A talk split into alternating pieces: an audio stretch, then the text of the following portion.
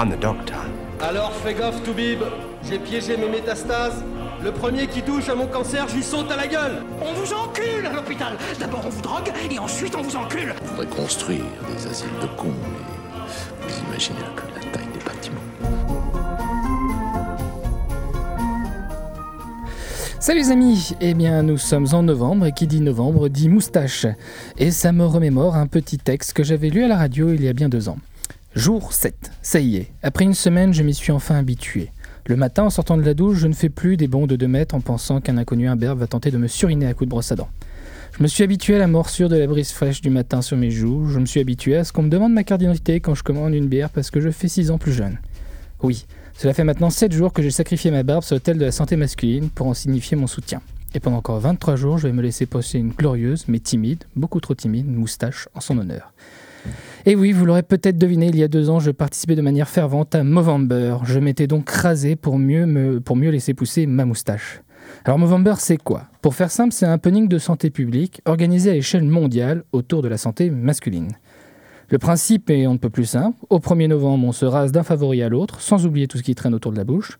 Et jusqu'au 1er décembre, on ne laisse pousser que la moustache. Et vous me demandez, c'est quoi le rapport entre la moustache et la santé masculine? Eh bien, tout simplement parce qu'une moustache, ça se voit. Ça attire l'attention, ça permet d'ouvrir des discussions. Et c'est comme porter du rose en octobre, en fait. Quand un pote, ta copine, ton copain ou bien ta maman te dira euh, Non, mais c'est quoi cette aura en plein milieu de ton visage Ou tiens, sympa cette moustache, ça me rappelle ton père quand il ressemblait à Magnum.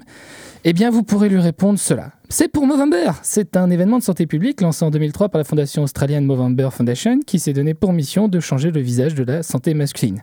Bon, c'est pour l'effet de style quand même. On peut dire que Movember Foundation d'ailleurs a fait plutôt bien son job, avec un happening à base de moustaches, de visuels modernes, de défis sportifs et d'une comp compétition entre les différents pays et participants pour savoir qui récoltera le plus d'argent et qui aura la plus belle Moustache. Merci. Ils ont réuni environ 597 millions d'euros depuis 2003 et pour le moment se permettent le luxe de ne pas avoir d'histoire de détournement ou d'abus sur le dos, ce qui est de plus en plus rare dans les nombreux happenings de santé qu'on peut trouver. Partons d'action contre le cancer, de, le cancer de la prostate.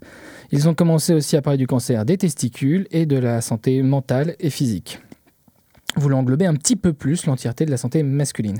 Car oui, en général, les hommes font moins attention à leur santé, les idiots. Ils boivent plus, ils fument plus, ils mangent plus gras, prennent plus de risques et finissent par mourir plus jeunes. Même si depuis quelques années, euh, les tendances ont commencé à s'équilibrer, aussi bien avec des hommes qui s'agissent que des femmes qui ont des comportements plus à risque, on constate quand même une différence de 6 ans d'espérance de vie.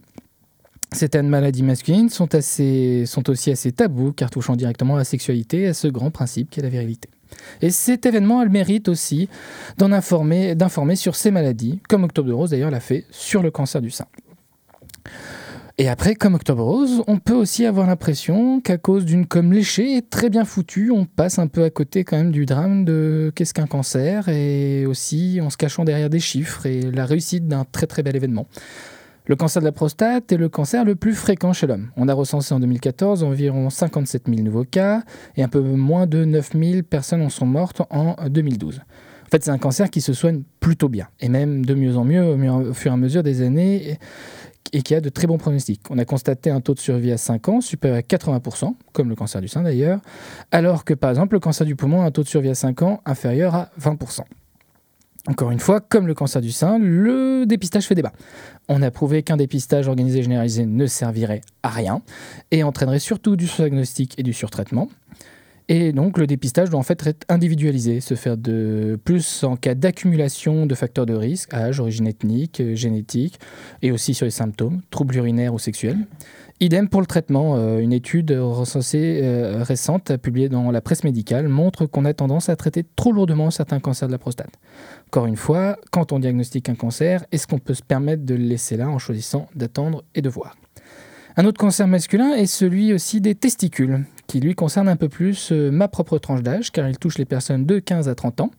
On a compté environ 2300 nouveaux cas en 2012, qui est pas énorme, mais quand même, avec un taux de survie euh, supérieur à 95. Donc c'est cool pour un cancer, à 95%. Donc c'est plutôt cool pour un cancer, on va dire quand même.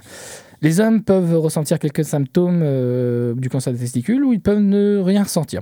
Mais par contre, le dépistage est super simple. On peut le faire soi-même, sous la douche. Vous prenez votre main, vous la mettez sur vos testicules et vous vous tâtez. S'auto-examine, quoi. On essaye de bien connaître la forme et la taille de ses testicules. J'aurais jamais cru dire ça à la radio un jour.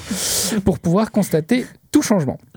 Et euh, ça se traite aussi très bien par chimiothérapie ou par une ablation du testicule que l'on remplace par une prothèse en silicone pour que cela reste symétrique. en résumé, euh, rasez-vous, ne vous rasez pas, mais n'oubliez pas de discuter un peu avec votre entourage de ces maladies, avec votre papa, votre frère, votre grand-père ou votre oncle. Et de toute façon, si vous êtes de Haute-Savoie ou du Nord, tout ça ne, devrait représenter qu'une seule personne, donc ça ne devrait pas prendre trop de temps. Euh, donc ne craignez pas le doigt du docteur, il peut sauver des vies en allant dans les lieux les plus sombres de votre anatomie.